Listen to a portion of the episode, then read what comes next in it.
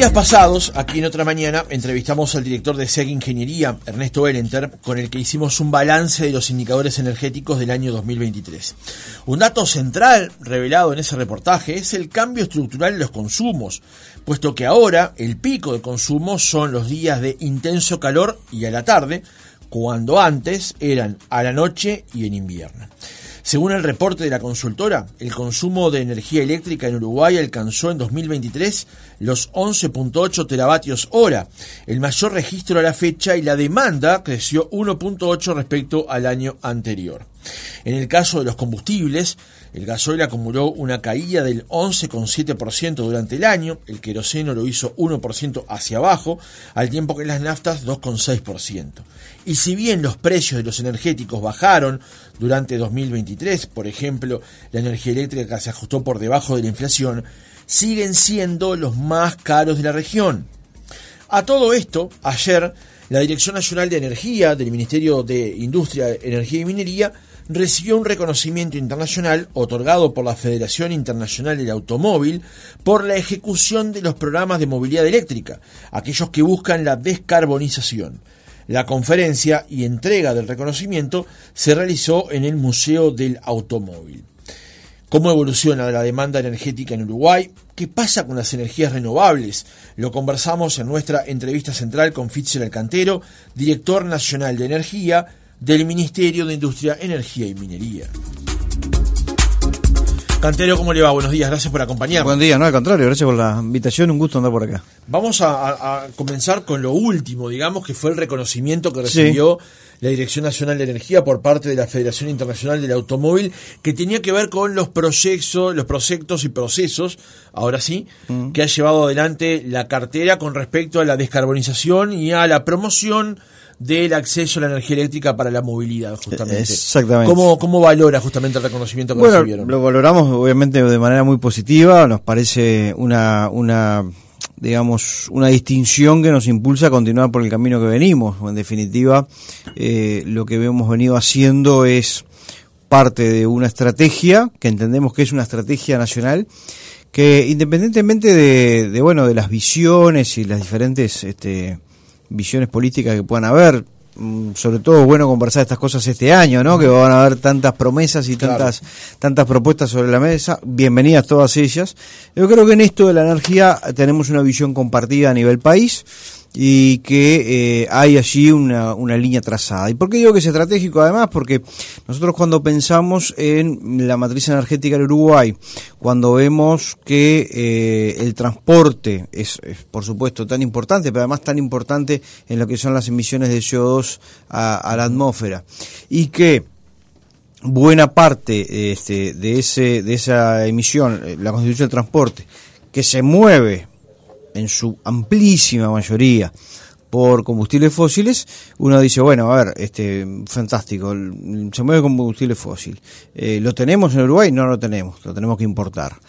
Contamina, lo tenemos que importar. Eh, los precios los fijan en otro lado.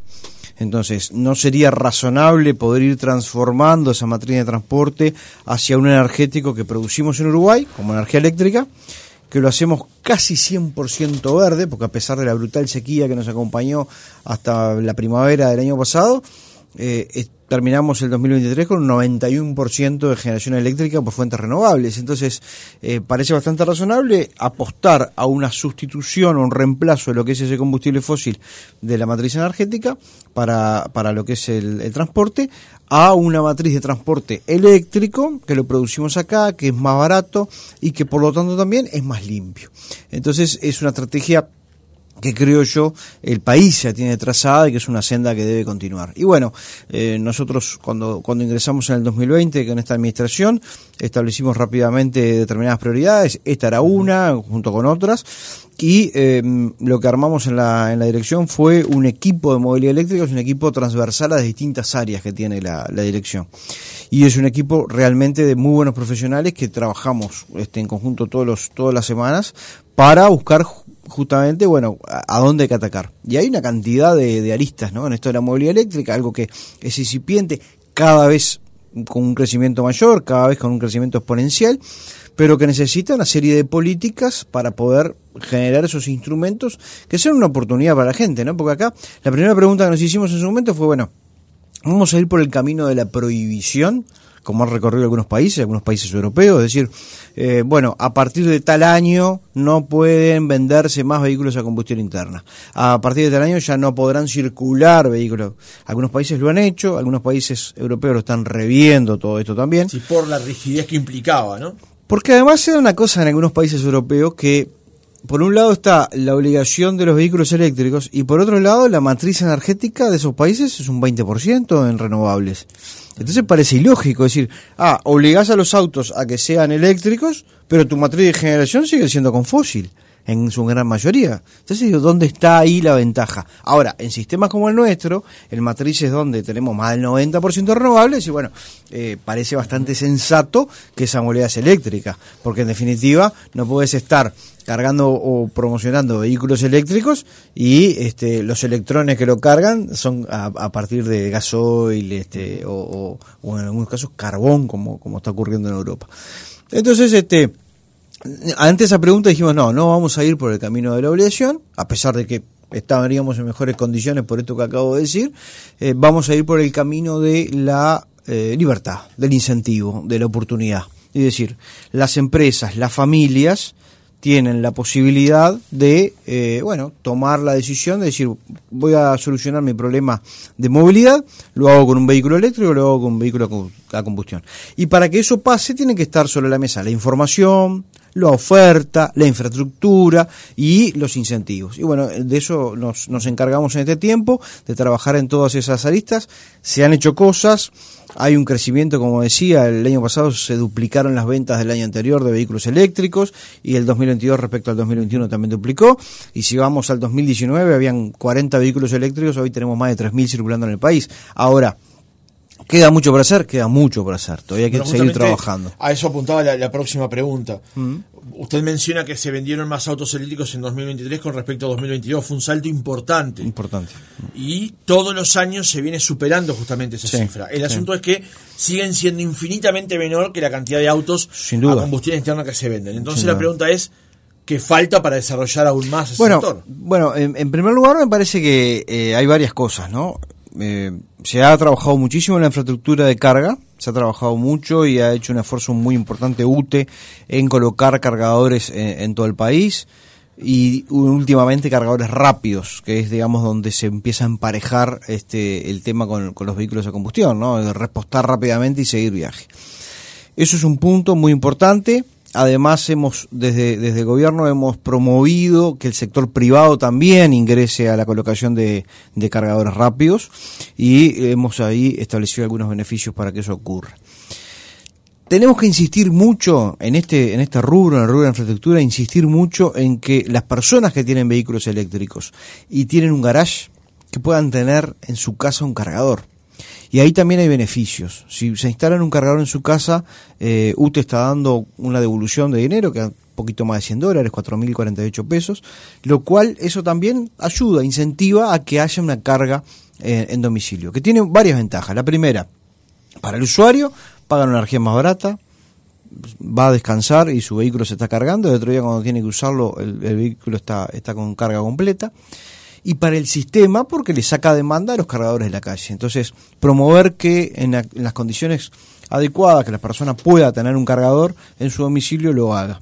Luego, lo que nos está faltando o necesitamos más es más oferta más oferta de vehículos, de modelos y que bajen sus precios. Si bien este, están ingresando al mercado últimamente vehículos que son bastante competitivos, porque están, estamos hablando de que antes uno pensaba, o hace poco uno pensaba, decía, bueno, un vehículo eléctrico el más barato me puede estar saliendo, o sea, un vehículo eléctrico para una este, familia tipo, ¿no? Para, para moverse, cuatro pasajeros, cinco pasajeros, este, para ir al supermercado, a las compras, al almacén, lo que sea, eh, tendría que estar pensando mínimo unos 25 mil dólares. Hay algunas propuestas un poco más económicas que también ayudan, ¿no?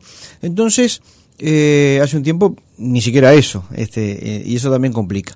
También hay una realidad que tiene que ver con lo que hablábamos anteriormente. Si usted tiene países centrales, ¿no? De Europa, que están diciendo no sé, Noruega en el 2025, ahora están revisando, pero el 2025, o sea, el año que viene, ya no van a poder vender más vehículos a combustión.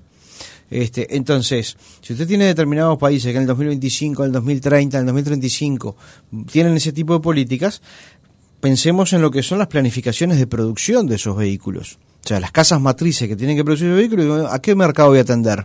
Y voy a atender a estos que dentro de poco empiezan con esta prohibición, que son millones de vehículos, y luego miro hacia otros mercados, o luego miro a América Latina, lo que sea.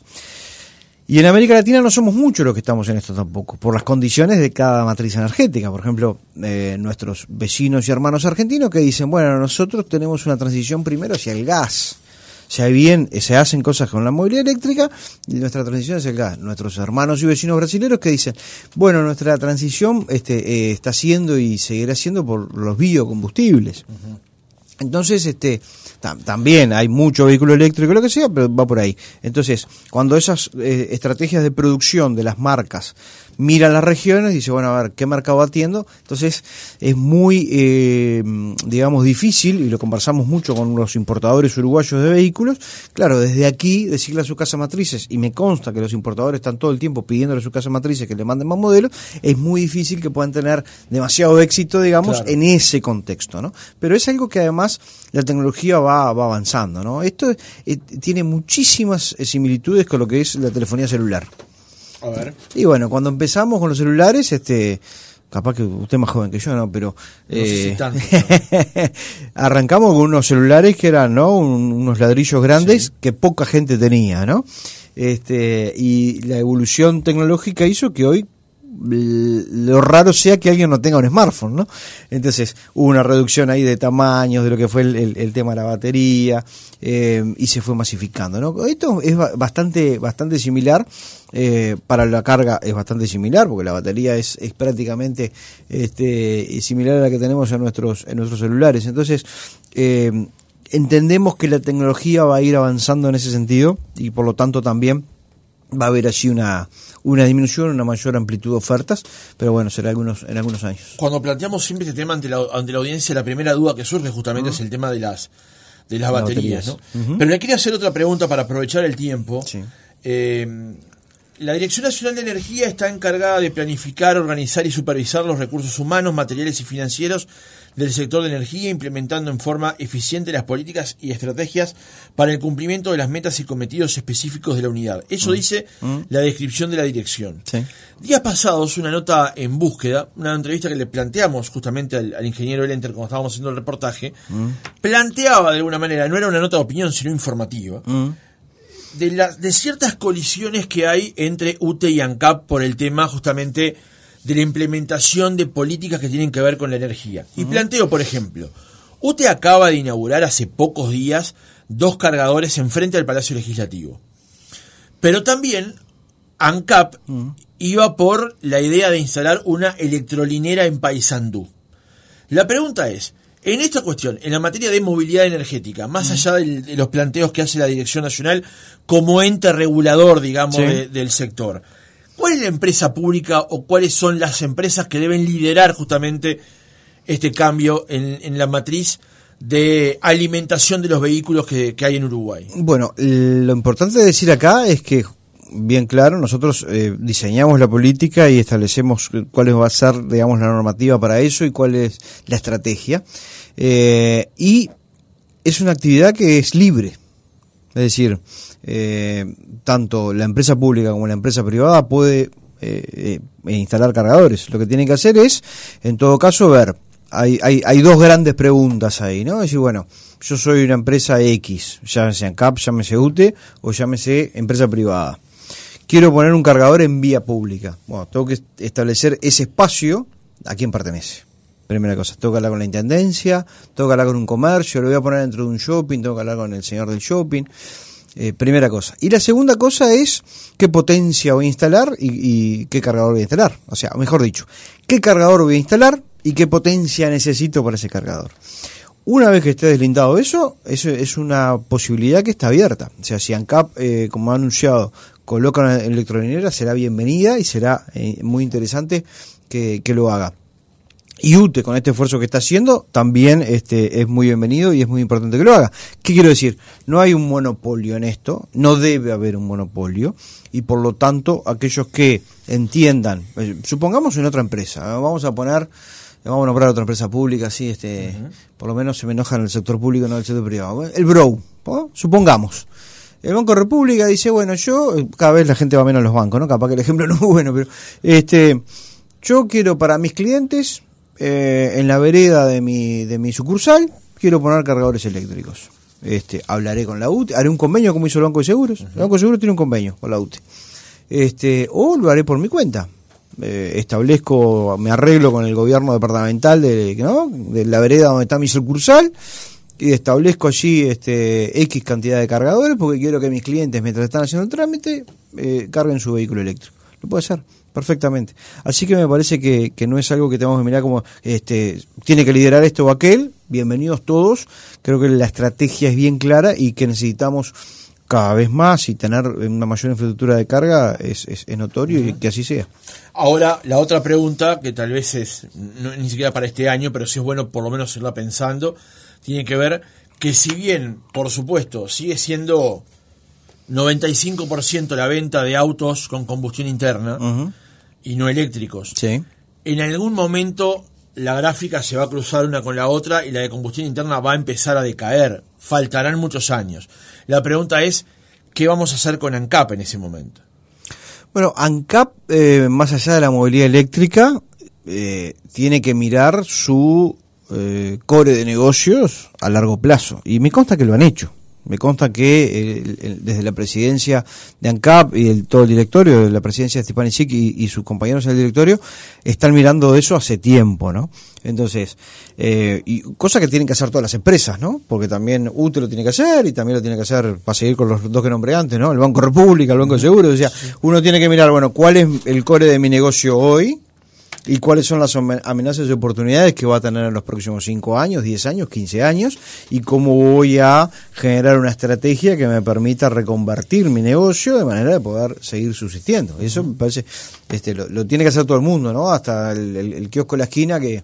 Este, Nosotros. Sí, exacto, que, que yo qué sé, el kiosco de la esquina que antes te vendía el ticket de estacionamiento y ahora lo, lo, lo haces del celular. Entonces, todo el tiempo hay que estar mirando cuáles son esas amenazas y oportunidades. Así que me parece que en cuanto al tema de, eh, de, mirar, hay que mirar absolutamente todo, no solo la movilidad, hay que mirar la refinería, ir transformándola en una biorefinería, eh, es decir, hay toda una estrategia a seguir. En cuanto a movilidad, bueno, esto de, que ANCAP haya anunciado en su momento lo de la electrolinera, me parece que va en esa línea y bienvenido.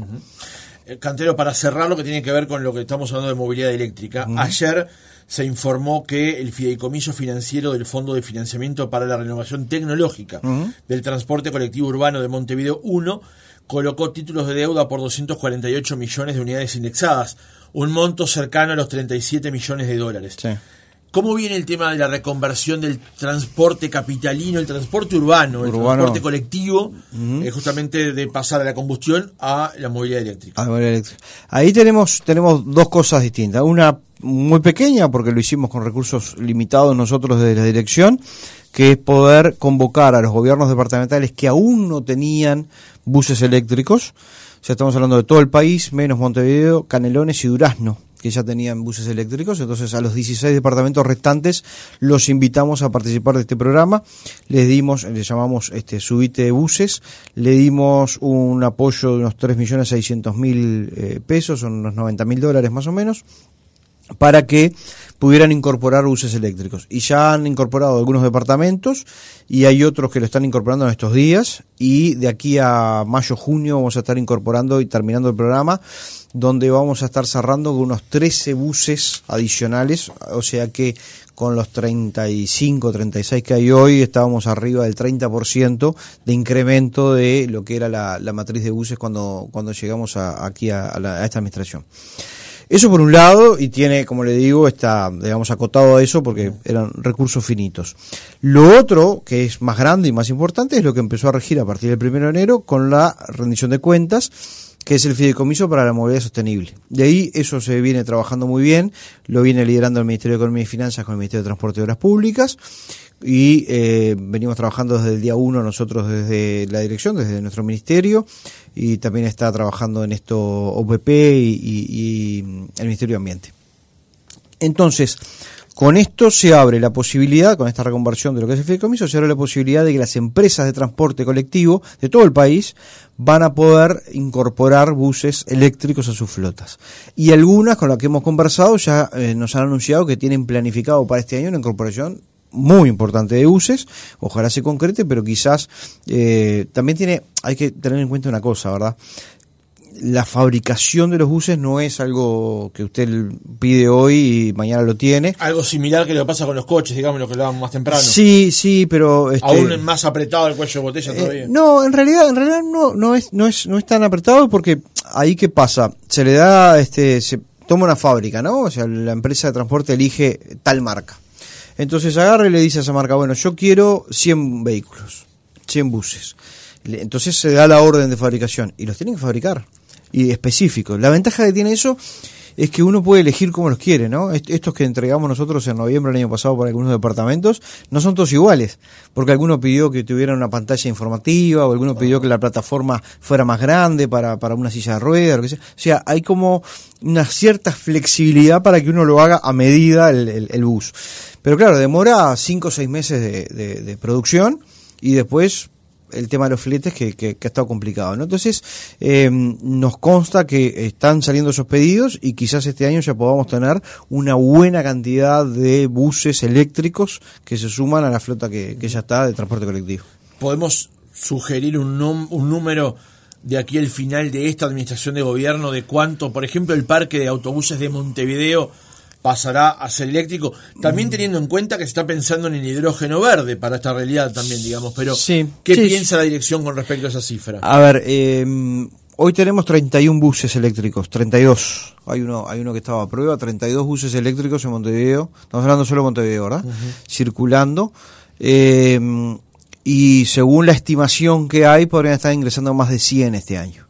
Entonces podríamos estar cerrando el año ahí eh, entre 130, 140 buses. 100 en, en, todo el 2024. Eh, por lo menos, por lo menos este Montevideo eh, andaríamos por ahí, por lo menos. Capaz que, capaz que cerramos en 150 sería bárbaro, pero también el interior, ¿no? O sea, Canelones está haciendo también una apuesta a la movilidad eléctrica, este, y después los departamentos en los cuales hemos ido nosotros con, nuestro plan también, Maldonado incorporó, eh, Flores incorporó, eh, va a incorporar em, Río Negro y Artigas, eh, incorporó Tacuarembó 2, Salto incorporó también, eh, digamos, es un, camino este que se va haciendo y, va creciendo, ¿no? Nosotros entregamos, como decías, esa parte de dinero y el resto lo pusieron los gobiernos departamentales. la diferencia ¿no? entre los 90 mil dólares que entregamos nosotros y, y, el resto, según el bus que ellos eligieron, lo pusieron ellos. Y hago hincapié en esto porque porque habla del compromiso también de los gobiernos departamentales, ¿no? Entonces, eh, todos estos gobiernos departamentales, que además son de distinto color, y eso está fantástico, porque muestra esto que, ¿no? Es la prueba de lo que decíamos, ¿no? De que hay una visión compartida, este, demuestra ese compromiso que han tenido también los gobiernos departamentales en apostar a eso.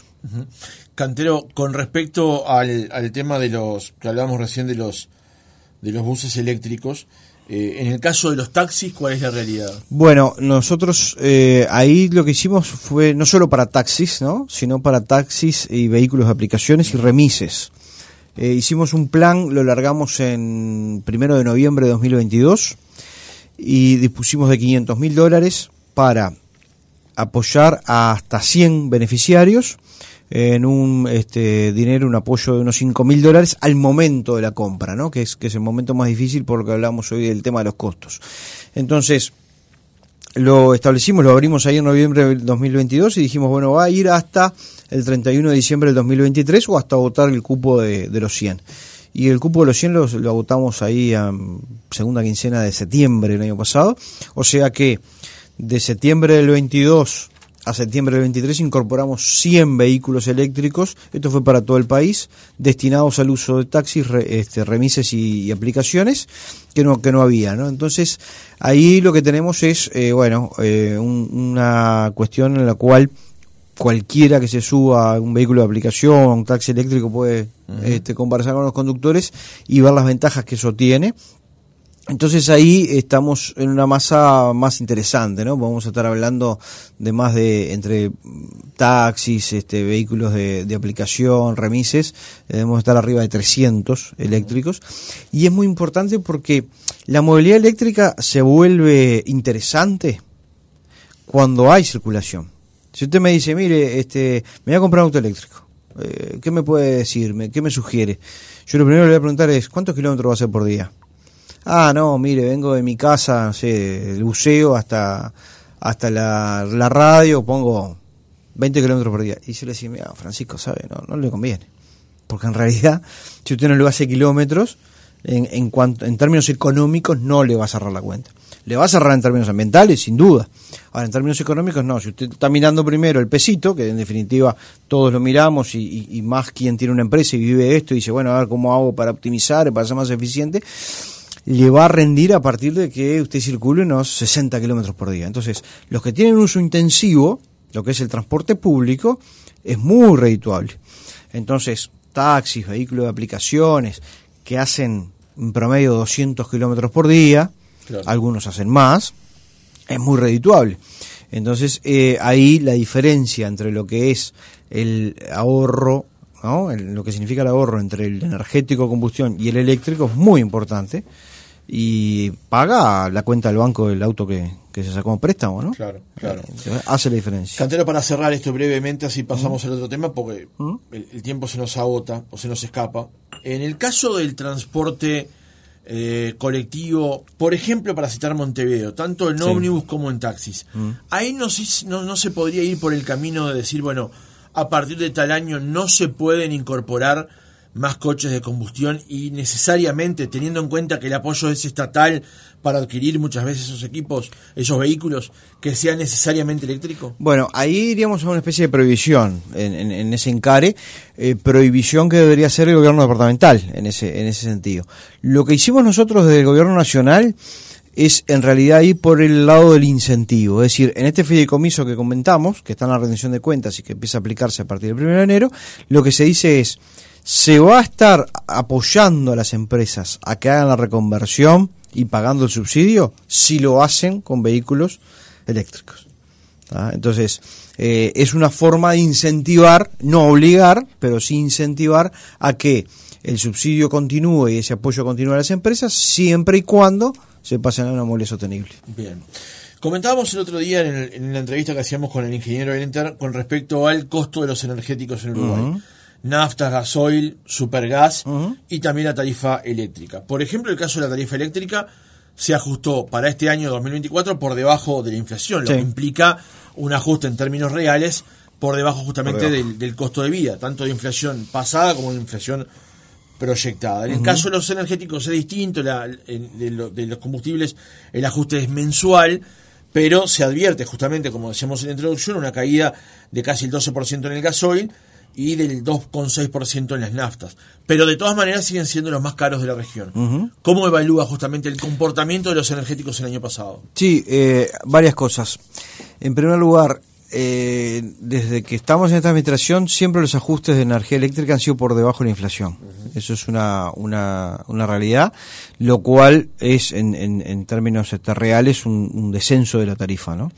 A su vez, eh, UTE ha realizado determinados planes de, de multihorario, digamos, doble horario, triple horario, en lo que es la tarifa residencial, que es donde más este, está el castigo, digamos, del, del, del costo energético. Es la tarifa residencial justamente la que impulsa el, eh, gráfico que habíamos es, Exactamente, entonces cuando este, usted tiene la posibilidad de pasarse una tarifa doble horario, triple horario, entonces modular de alguna manera los, los hábitos de consumo en su hogar y pagar menos, en las horas más convenientes, digamos, utilizar la energía en las horas más convenientes, utilizarla menos en, la, en las horas más, más caras.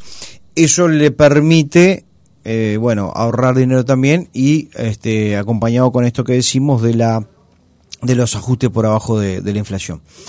En cuanto a los combustibles, eh, tanto nafta, gasoil, eh, han aumentado casi siempre por debajo del PPI. eso también porque ANCAP ha venido siendo más eficiente y se ha tenido la espalda para poder respaldar eso y aguantar eso. Entonces, este, eso nos, nos, este, nos, nos da esos números, ¿no? Eh, el tema de la comparación con las regiones, siempre cómo son las comparaciones, ¿no? Y, cómo eh, hay, que, hay que realizarlas. Es decir, bueno, ¿de qué manera nos comparamos?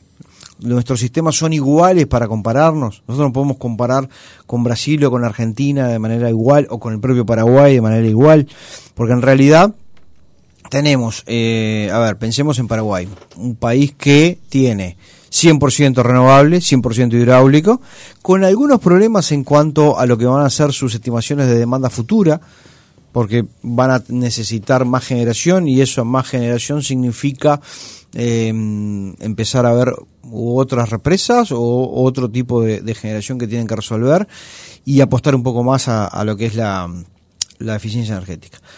Eso, por ejemplo, con Paraguay. Argentina. Argentina tiene distribuido cuatro zonas en su país. Entonces, no es lo mismo la Argentina de Buenos Aires que la Argentina del Sur o que la Argentina del Norte adentro mismo. Entonces, cuando te va a comparar... el impacto de los subsidios, ¿no? Que es y, y, además los subsidios que, que distorsionan mucho. Pero incluso adentro del, propio país, usted es muy difícil que pueda establecer una comparación entre lo que paga o lo que es el, costo de... Porque tienen distribuidoras distintas adentro del propio país. Perdón, y además hay otra cosa también, no, le quiero interrumpir, y además estamos quedándonos sin tiempo, pero eh, es impensado que el precio del gas natural se pague lo mismo en Tierra del Fuego, por la incidencia de las temperaturas, a lo que es en Buenos Aires o puede ser al norte del territorio. Sí, bueno, y ahí tenemos todo un capítulo, el, del gas, con todo el tema de infraestructura y, ¿no? este, y cómo, cómo se saca de los pozos, etcétera.